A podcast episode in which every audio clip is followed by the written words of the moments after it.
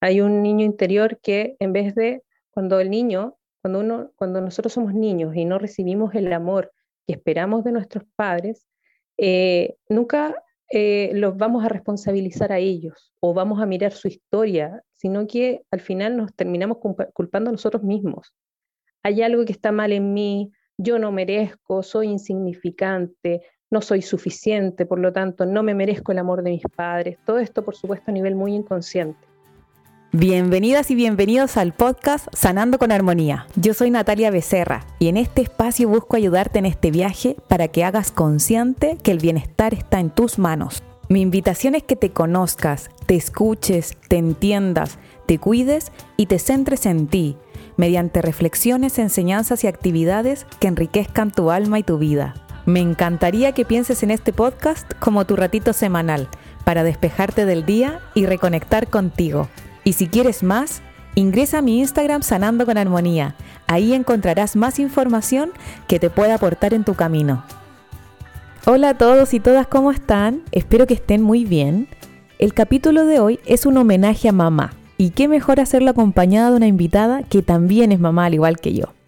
Pero antes quería contarles por qué nace este episodio. Y es por dos razones.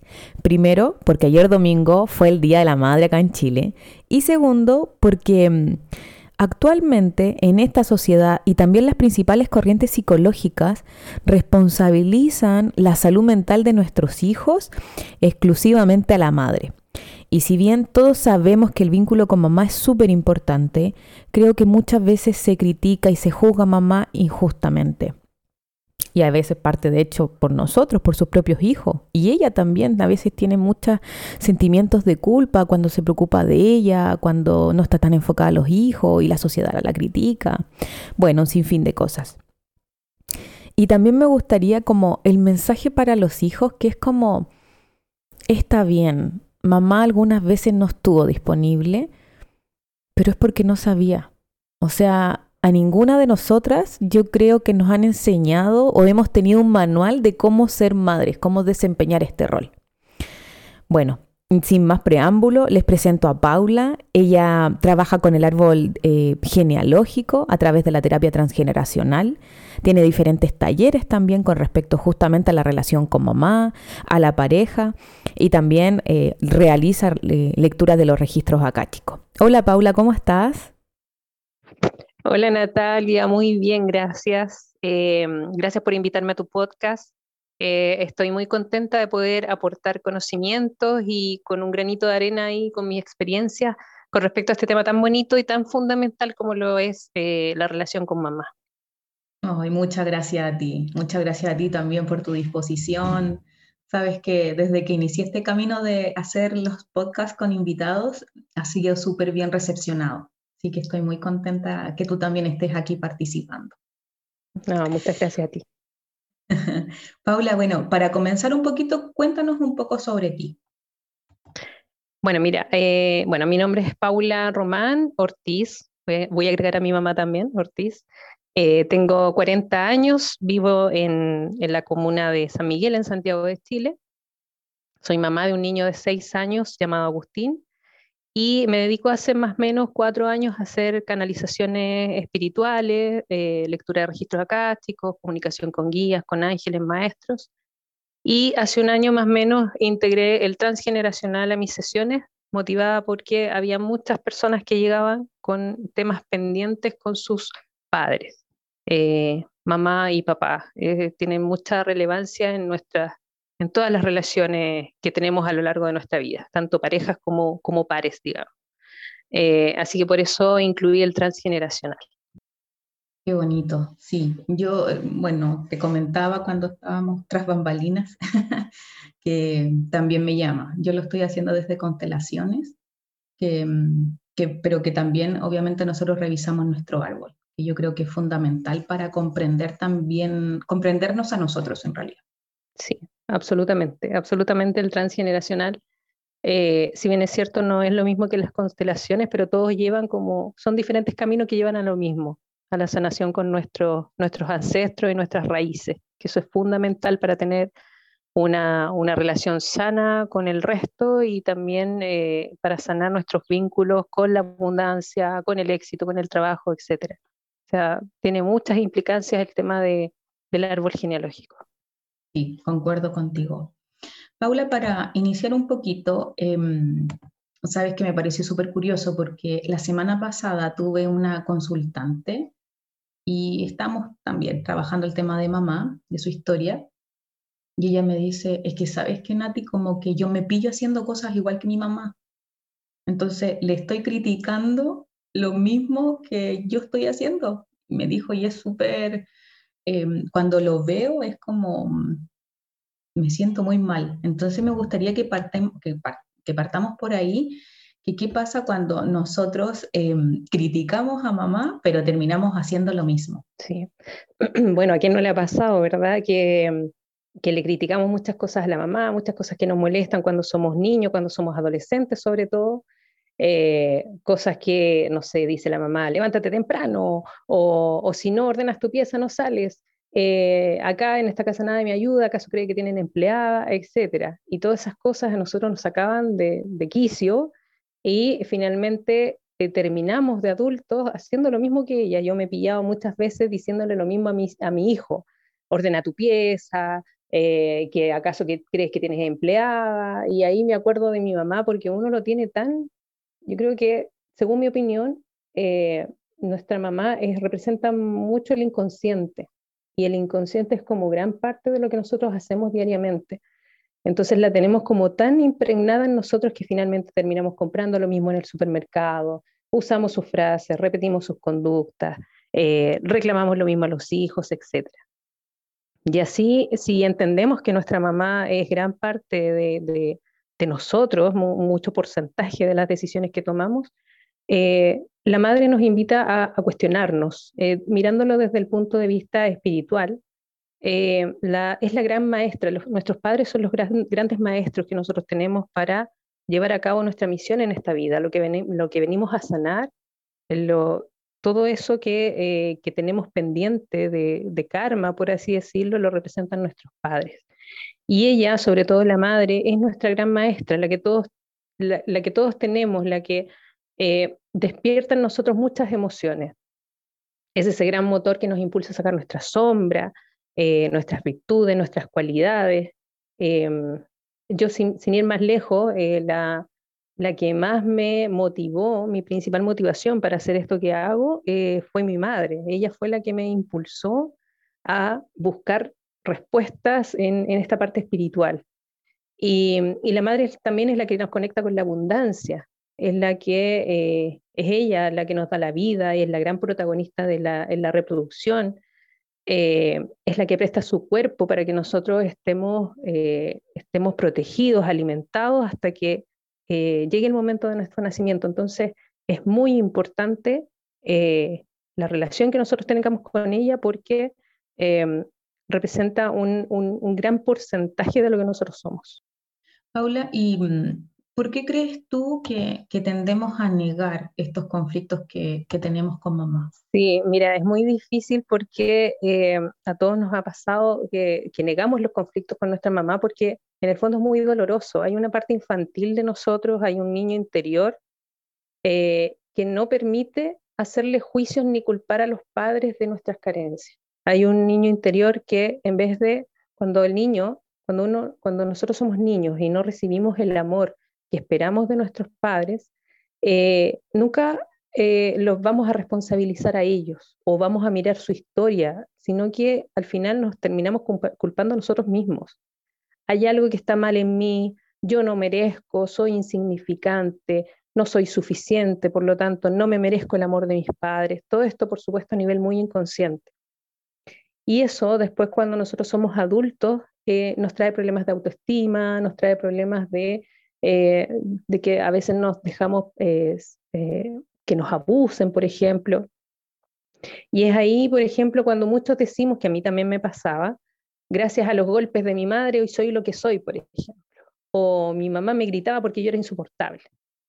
Al final, aprobamos y normalizamos el, maltrato eh, y eso lo hacemos por amor a ella. Lo hacemos porque es muy doloroso aceptar que eso que nos hizo tanto daño también es parte de mí. Y es fundamental eh, entender eh, que nuestra madre también fue una mujer, fue una, una niña, una adolescente, que también tuvo sus propios sueños, sus propias carencias. Eh, cuando lo miramos desde esa, desde, esa, desde esa perspectiva, podemos entender muchas cosas. Qué lindo lo que dices. Cuando mm, sabes que yo me doy cuenta que tenemos súper normalizada la violencia. Es absolutamente. Absolutamente. Y mm, bueno, yo también estoy, todos los que estamos en este camino, vamos em, despejando las, las capitas de la cebolla. Y he estado yo súper sensible con mis temas, pero mm, efectivamente me doy cuenta de, lo violenta que soy conmigo. Sí. A todos nos pasa, en realidad, a todos nos pasa que, que, hacemos eso, negamos, a mí también me pasó que negué, por mucho tiempo la emocionalidad, la vulnerabilidad, el sentirme, eh, el dejar recibir. Yo, yo mucho de dar por la energía masculina, entonces eh, me costaba mucho recibir amor, hasta, hasta el día de hoy lo estoy trabajando porque me cuesta mucho recibir abrazos, recibir elogios, recibir palabras bonitas, y todo eso viene de la madre. Y, yo creo que es un gran tema que nosotros vamos eh, trabajando durante toda nuestra vida. Sí, sí. Yo estoy trabajando el tema de la vulnerabilidad desde enero, que lo me di cuenta. 50% ganado. yo, yo soy una convencida de que cuando hacemos el insight, después ya ir trabajando. Y hoy día tuve clases en la mañana de constelaciones y mm, ha sido súper bonito porque me lo estoy permitiendo. Mostrarlo, mostrármelo a mí, acogerme a mí y permitir que otros me acojan. Y es como, yo sé que soy autosuficiente, lo tengo súper claro. Pero justamente es eso lo que me está jugando en contra. el, el no dejar que me cuiden otros. Pero afortunadamente, como ya no me estoy haciendo la Bobby, lo estoy viendo, porque es tan fácil hacerse la Bobby. sí, es lo más fácil. Cosa de seguir, es lo más fácil de la vida. Pero Mira, hoy día me hice dos preguntas que quiero compartirlas obviamente porque para que ellas también y ellos también se hagan esa pregunta y es, ¿qué quiero nutrir? Y yo creo que todo parte por mí. Si yo me nutro, puedo nutrir a otros. Si yo cuido mi corazón, puedo cuidar el de otros y saco esta, este patrón de violencia tan arraigado en mí. Y el otro es, ¿quién decido ser hoy? Lo mismo. ¿Me hago la Bobby o soy quien soy? Y soy la niña, y soy la adolescente, y soy la mujer, y soy la mamá. Soy todos ellos, todas ellas. Sí, yo creo que ha sido un súper bonito regalo el permitir recibir. no, le había dado, no le había dado la vuelta a, a que no lo dejaba. No podía. Y desde ahí también me gustaría que nos comentaras un poco eh, en qué momento las mamás descargan las sus frustraciones en los hijos. ¿Qué pasa con el vínculo ahí? Yo sé que hay, hay, muchas personas y hoy por hoy en las redes sociales el tema de las madres tóxicas, que, yo te lo comentaba, para mí es muy violento cuando dicen una madre tóxica, pero, pero sé que hay madres disfuncionales o sea, en el capítulo, o sea, tú escuchaste el episodio de, Alfredo Colovati que él dice, o sea, hay una mamá que contrató un sicario, un sicario para que matara a su hija. Entonces, eso sí, a cualquier ojo de cualquier persona es tóxico, pero detrás de esa mujer también hay una historia. Entonces, me gustaría que nos comentaras un poquito sobre eso. Eh, sí, mira, es muy, es muy importante. Yo, yo cuando escuché ese, ese capítulo, a mí también me impactó porque hay, y también me han llegado consultantes donde su peor enemiga es su propia madre. Entonces, súper fuerte porque eh, hay que entender que eh, estas mujeres, lo primero para hacer eh, como el clic y para hacer el cambio de la perspectiva es mirar a esta madre, porque cuando uno dice madre es como que automáticamente uno lo pone en un pedestal. Mi madre tiene que ser perfecta, mi madre tiene que ser la mejor. Eh, pero hay que mirar que detrás de esta madre hay una mujer también. A nosotros, nosotros también somos madres, pero también somos mujeres, también fuimos niñas, fuimos adolescentes, y todas nuestras, eh, todas estas, estas, estos personajes que viven en nosotros, como tú decías, eh, cada uno tenía un sueño en particular, tenía mm, una esperanza, un anhelo que, no siempre se cumplió. Entonces, muchas de nosotros arrastramos esas frustraciones y como, como los, vamos, eh, los vamos escondiendo en esta cajita negra que es el inconsciente, de repente llega un momento en que eh, en una pelea con nuestra mamá o con nuestros hijos, llegamos y le lanzamos todas las frustraciones que tenemos. Claro, por tu culpa, cuando tú naciste, eh, me, embarraste la vida, por no decir algo más fuerte, me embarraste la vida, o, o yo que dejé todo por ti, o yo que dejé de trabajar por ti, y ahí le pasamos la cuenta al hijo. Entonces, eh, claro, seguramente esta mamá que contrató el sicario eh, para su hija, vaya, vaya a saber uno que eh, quizás hasta tenía problemas mentales o tenía una historia de mucho abuso contra ella, mucho, mucho maltrato. Entonces, para eso justamente es lo que sirve el transgeneracional, es como para hacer una indagación de que ya, esta persona hizo esto, esta persona abusó, esta persona abandonó, pero ¿por qué abandonó? Y cuando tú vas a, indagar en esta historia, te vas dando cuenta que hay un montón de, historias detrás de, eso y que finalmente te vas a, terminas poniéndote en, los zapatos de tu mamá eh, y, vas a entender la, historia, vas a entender la, historia desde otra perspectiva. Y esto no significa que tú vas a salir de la sesión y vas a llamar a tu mamá y le vas a decir perdón a mi mamá o vas a esperar que ella te pida perdón. No, es un trabajo con uno mismo. Es que uno mismo tiene que entender, cuando tú entiendes y comprendes desde la aceptación, desde, desde la compasión, eh, es cuando tú sanas eso, esa figura materna en ti, en ti misma. Eh, hay, muchas personas que niegan los conflictos con sus madres porque es tan doloroso. Eh, a, veces a mí me han llegado consultantes que yo les, digo, les digo, tu principal problema es con tu madre. No, ¿cómo se te ocurre? Mi madre es, es lo mejor que hay, yo siempre me he llevado bien con ella, es súper preocupada de mí, yo me preocupo de ella, ya, perfecto. Y después vamos, a, vamos avanzando en la sesión y esta persona se empieza a descargar de que mi madre es muy sobreprotectora, no me deja tener pareja, no me dejó estudiar lo que yo quería estudiar. Entonces ahí te vas dando cuenta que esas madres eh, sobreprotegieron a sus hijos.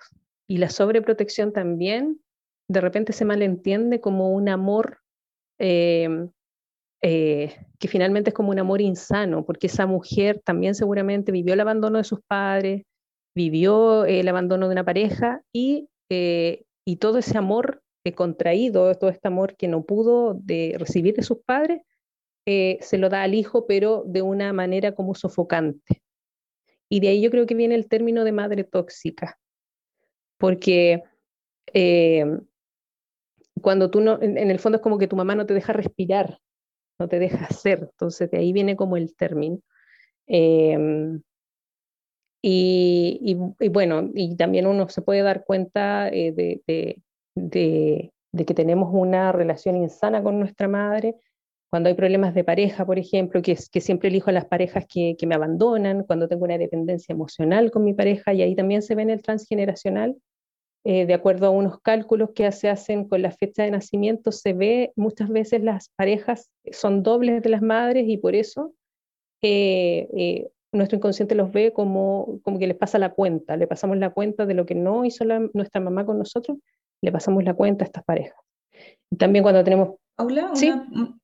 ¿te puedo hacer una consulta con respecto a eso que estás mencionando? ¿Eso es tanto para hombres y mujeres? O sea, siempre la mamá es la que entre comillas, te lleva a la pareja, que, que, podemos ser dobles o, o, la que permite finalmente ir hacia la pareja? No, no siempre.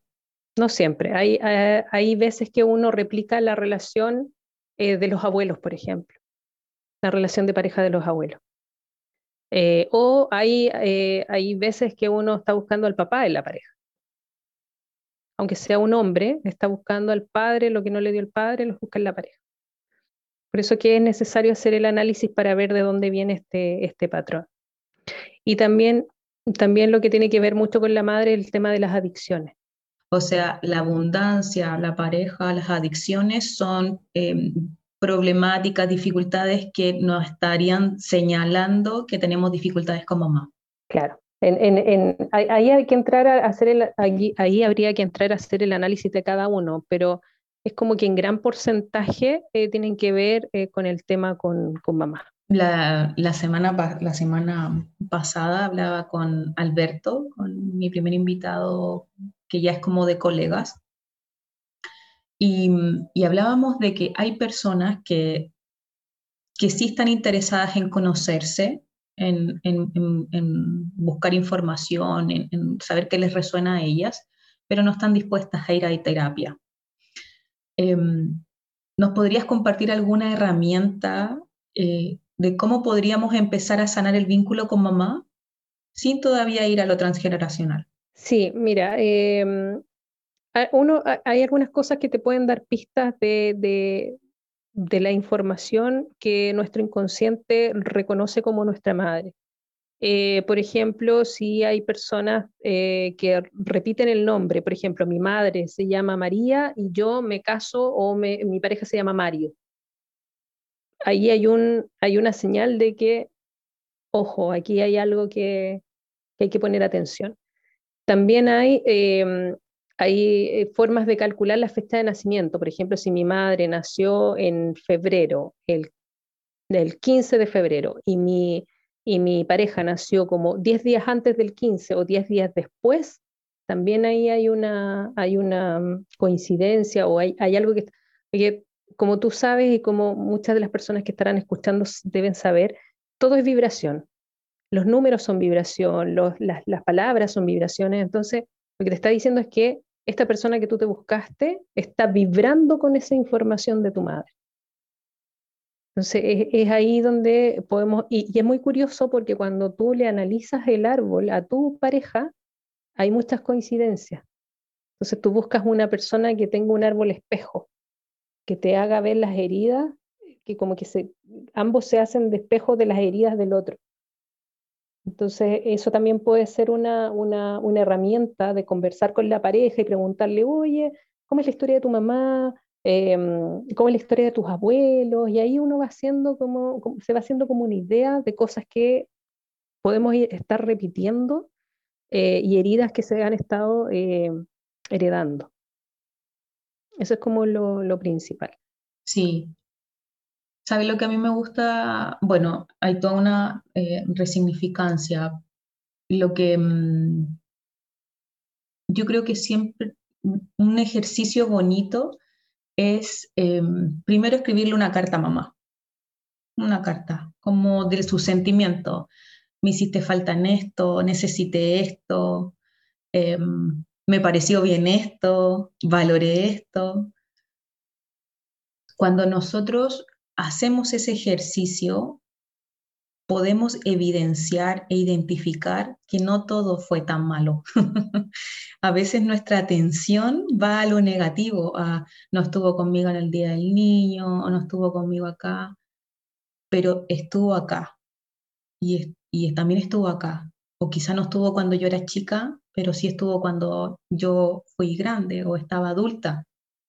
Y que una pena de, adulta o de niña creo que no, no hace tanto la diferencia como tenemos otras herramientas, por supuesto, pero el sentimiento se vive igual. Yo creo que cuando hacemos ese ejercicio de escribir lo, como entre comillas, lo bueno y lo malo, porque acá finalmente no hay juicio, o sea, es nomás.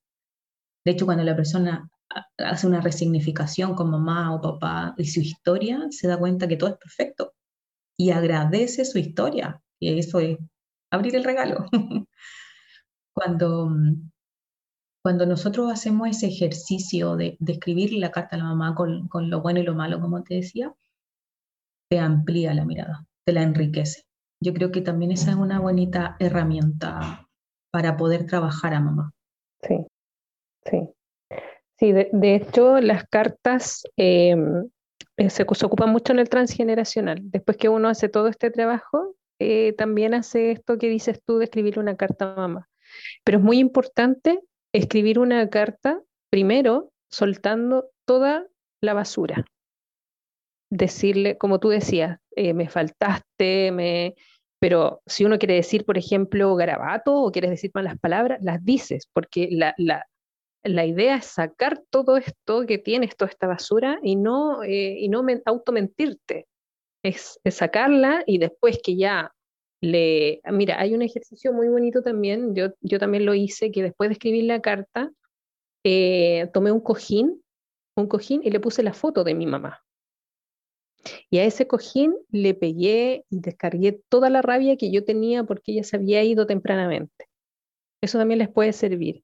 Eh, y, lo golpeas y lo golpeas hasta que yo lo, destrocé el, el, cojín y después lo tomas, tomas la carta y pues lo puedes botar en una, en, una, en una bolsa de basura, lo botas o hay personas que también prefieren quemarlo.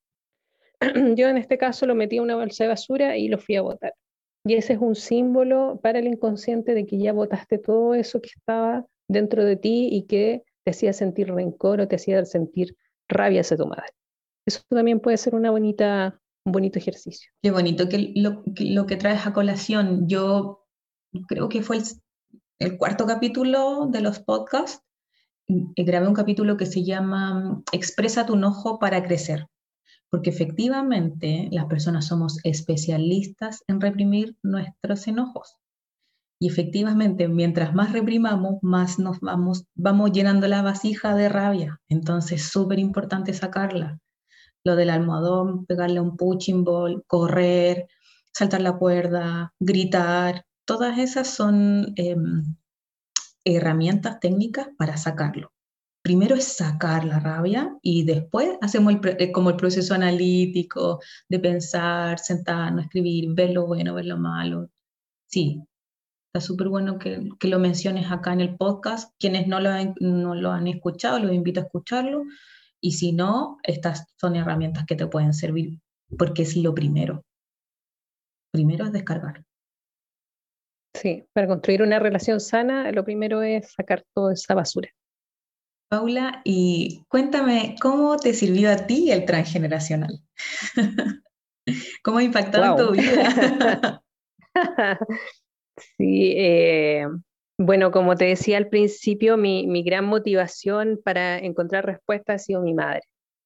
Y, también mis relaciones de pareja, porque uno de repente, sea, yo en, mi caso me hacía la loca con el tema de mamá, porque mi mamá falleció cuando yo tenía 10 años, se fue tempranamente. Y em, yo recuerdo que de niña eh, yo no lloré, no, lloré no, lloraba en su funeral, en su velorio, no lloraba porque me hacía la fuerte. Imagínate, con 10 años una niña, porque no quería que el resto se preocupara de mí, no quería recibir amor. Y, em, y estuve así mucho, mucho tiempo, muchos años. Y resulta que, bueno, después ya empecé a tener relaciones de pareja y todo, y había un patrón que siempre se repetía, que yo tenía una relación de pareja y es como que estaba todo bien y de un día para otro es como que el, el, otro me decía, no, ¿sabes qué? Te dejé de querer o, ni siquiera me hablaba más o me bloqueaba o... Y yo decía, ¿qué, qué pasa aquí? Hay algo que, que no me cuadra. Y ya cuando, eh, ahora que estoy con el, con el papá de mi hijo y que eh, tenemos una, una, relación muy, muy, muy amigable, muy, muy eh, enriquecedora. Hay cosas que, ciertos problemas que fuimos teniendo y que yo identifiqué que habían patrones que se repetían de la relación con mis padres. Y también, eh, como me llegaban estos consultantes que me, me, reflejaban mis propios dolores, em, ahí es cuando yo dije, no, aquí hay un trabajo que tengo que hacer. Y la primera, el primer contacto que tuve con el tema de las terapias fue a través de la ancestrología, que una amiga me hizo varias sesiones eh, y ahí me, di cuenta de que el patrón o, lo que siempre se repetía era mi madre, mi madre, mi madre. Eh, y bueno, em, ya cuando estuve, eh, eh, me metí a esto del transgeneracional, eh, me di cuenta que yo había escondido mucho este dolor frente a mi madre porque yo, si bien es cierto, ella falleció, pero mi niña interior lo vio como un abandono. Y yo guardé mucho rencor con eso. Es como, ¿por qué me abandonaste si yo era tu hija? Y más encima me dejaste con esta tremenda embarrada porque en mi, en mi, familia se, se, deshizo y se rehizo prácticamente porque mi papá se volvió a casar. Entonces para mí fue, fueron como un proceso tras otro, un proceso tras otro que yo no entendía. Y le estaba mucho la culpa, estaba muy enojada con ella. Pero no me di cuenta que estaba enojada con ella hasta que empecé a hacer esto del transgeneracional. Y cuando empecé a analizar el árbol, me di cuenta de que este tema del abandono y las muertes repentinas se iba repitiendo en mi árbol hacia atrás. En mi caso, yo, eh, yo tengo el mismo nombre de mi abuela materna. Somos dos. Entonces había algo ahí que em, mi abuela también eh, había sufrido la pronta partida de su padre. Entonces mucho de eso también lo heredé yo y mucha rabia y mucho rencor acerca de eso. Em, y el transgeneracional me ayudó a ver a mi madre desde la perspectiva de ella niña y ella mujer. Yo la otra vez pensaba por ejemplo, eh, acerca de la, de la píldora anticonceptiva. A propósito de que habían unas niñas ahí que tienen un problema porque las píldoras salieron defectuosas. Entonces eso me hizo pensar, yo dije, esto de la píldora, claro, para nosotros es más o menos, mm, más menos eh, natural, pero años atrás, en los, tiempos que vivió mi madre, las abuelas, esto no era, no se conocía o no había mucho acceso a esto. Entonces las abuelas se llenaban de hijos, o sea, era cosa que se iban, eh, que, se juntaban con el marido una vez y ya eh, sonaban, imagínate, yo decía, imagínate, y, lo otro que, que, pasaba es que te veían dándote un beso con alguien en la esquina y ya, te tienes que casar con esa persona. Imagínate la cantidad de matrimonios infelices. O sea, imagínate a ti te hubiesen hecho casar con el primer amor de tu vida y separarse era mal visto y hacerse aborto, aunque se hacían igual, mal visto. Y, entonces, claro, si tú te pones en los zapatos de tu madre, de tu abuela, que vivieron una realidad totalmente distinta, ahí entiendes muchas cosas. Y eso es lo que, para eso me ayudó el transgeneracional, para entender de que mi madre estuvo muchos años casada con un hombre que conoció en el colegio, que obviamente hubieron muchas infidelidades, hubieron muchos conflictos, eh, y ahí es cuando empiezas a entender eh, que tu madre, que si tú hubieses estado en el lugar de tu madre, habrías hecho lo mismo. Y esto es lo que busca el transgeneracional. Yo en tu lugar habría hecho lo mismo. Qué lindo. Para eso me sirvió el transgeneracional. Qué lindo lo que dices. Eso es abrir el regalo. La comprensión. Sí. La comprensión, la comprensión y el mm, agradecimiento el agradecimiento de que tuvimos estos padres, sea como sean, nuestra madre en este caso, pero ella nos dio la vida y con eso, eh, con eso basta. O sea, ya, madre, gracias por darme la vida. Con Yo hago, de ahora en adelante, yo hago, eh, y la mejor forma de honrarte es ser feliz.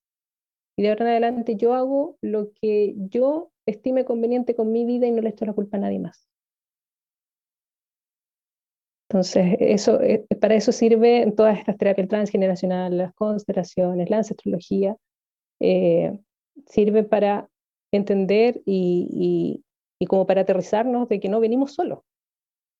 Antes de nosotros hubieron muchas historias y muchas relaciones madre-hijo, madre-hijo que se fueron repitiendo y nosotros somos el resultado de toda esa información, pero nosotros tenemos las herramientas. Y acá, como tú siempre dices, hay que hacerse responsable y gracias a Dios, a la vida, al universo, ahora tenemos estas herramientas que nos permiten sanar y nos permiten hacer una, una, una reflexión y poder dejarle el camino libre a nuestros hijos, que eso es lo más importante. Sí, el cuando uno es consciente de que si no nos hacemos cargo eh, pasa a la descendencia, es como, bueno, en mí por lo menos, reacción, me, hizo reaccionar, como, no, esto no. Esto no. Paula, para que, mm, bueno, vayamos terminando, vamos a pasar a la parte de, del capítulo de pregunta y respuesta corta. Ya. y estas son para ti. es un juego. ¡Ay, qué nervioso! Van a hacer cuatro preguntas, o cinco quizás.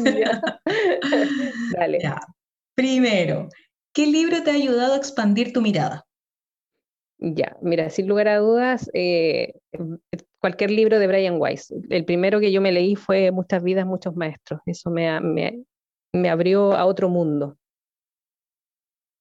Sí. sí, Brian Weiss, mi hermana, me acuerdo que lo leyó harto. Sí, sí. ¿Qué frase, qué frase te acompaña diariamente?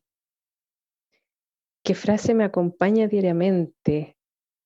Eh, bueno, lo que yo siempre digo, mira, si esto pasó es por algo.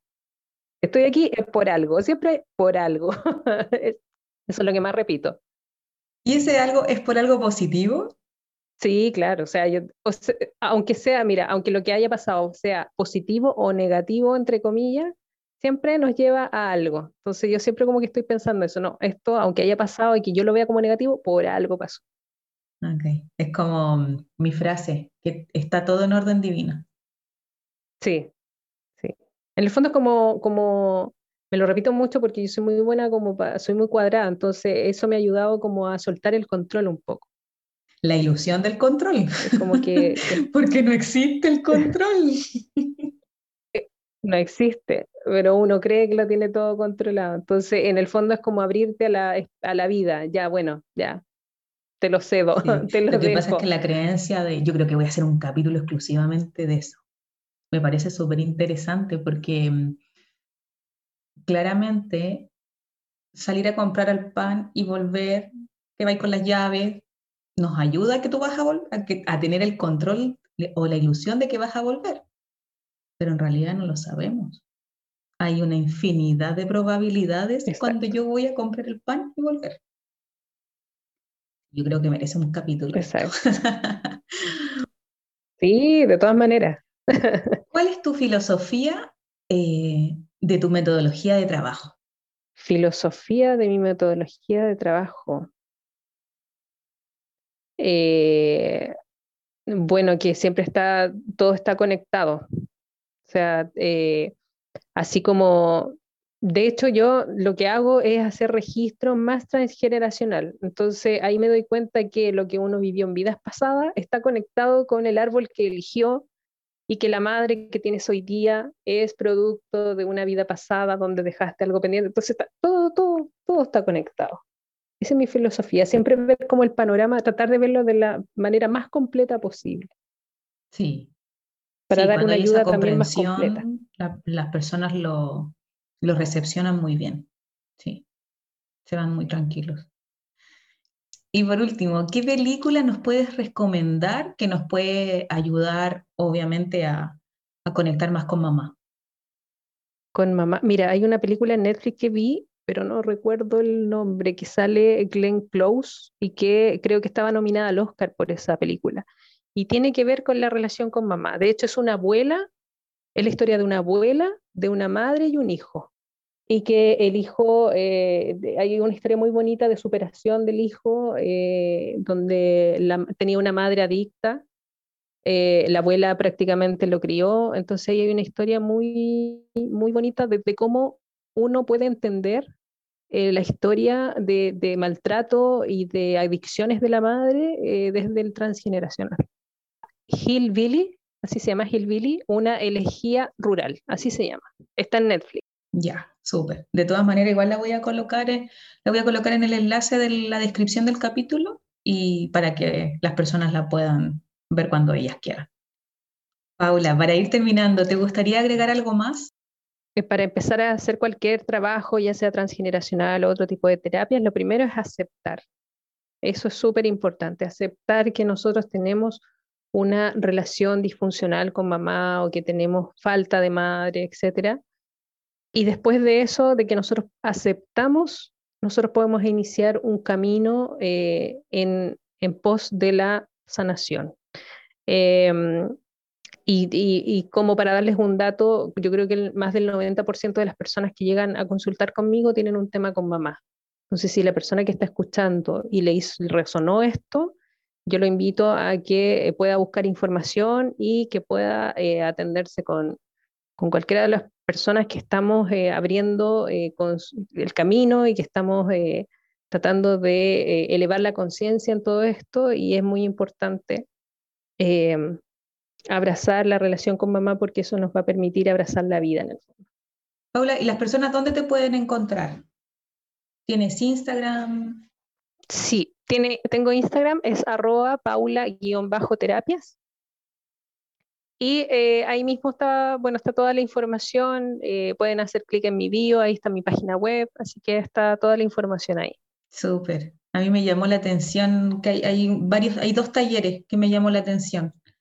Eh, sí, ahora este fin de semana, sí, voy a hacer el, a propósito del, del Día de la Madre y todo, hice un, un, taller y, mm, y, también estoy siempre eh, tratando de repetir porque muchas personas que no alcanzan a, a, a, inscribirse o tienen cosas que hacer. Y ahí vemos la madre desde el punto de vista transgeneracional, hago meditaciones con el niño interior y todo en pos de sanar la relación con, con nuestra mamá. Paula, muchas gracias. Muchas gracias por haber aceptado la, participación en el podcast. Estoy muy feliz y obviamente esta información nos sirve a todos. Yo creo que, que todos los terapeutas que estamos en, en, este camino, personas que estamos abriendo camino, como dijiste tú, en algún momento eh, es sería importante enriquecernos con esta mirada del árbol. Yo lo hice y, ¡fum! amplió mi mirada. Fue como, fueron dos sesiones, de hecho, y ¡fum! Sí, es muy, es muy sanador, la, la comprensión te, te, sana mucho y es, eh, es, muy importante también que uno que trabaja en esto también se asesore con otros terapeutas, con otros profesionales que están en esto, porque a veces uno puede tener, como te decía el otro día, uno puede tener toda la información, pero hay cosas que uno se resiste a ver y que solamente otra persona te puede ayudar en eso.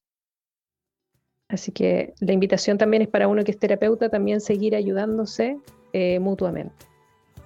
Esa es la idea de, estos podcasts, es ampliarle la mirada a quienes nos escuchan y también si a los, a los, mismos terapeutas que están participando, que si les resuena, les hace sentido, los contactan.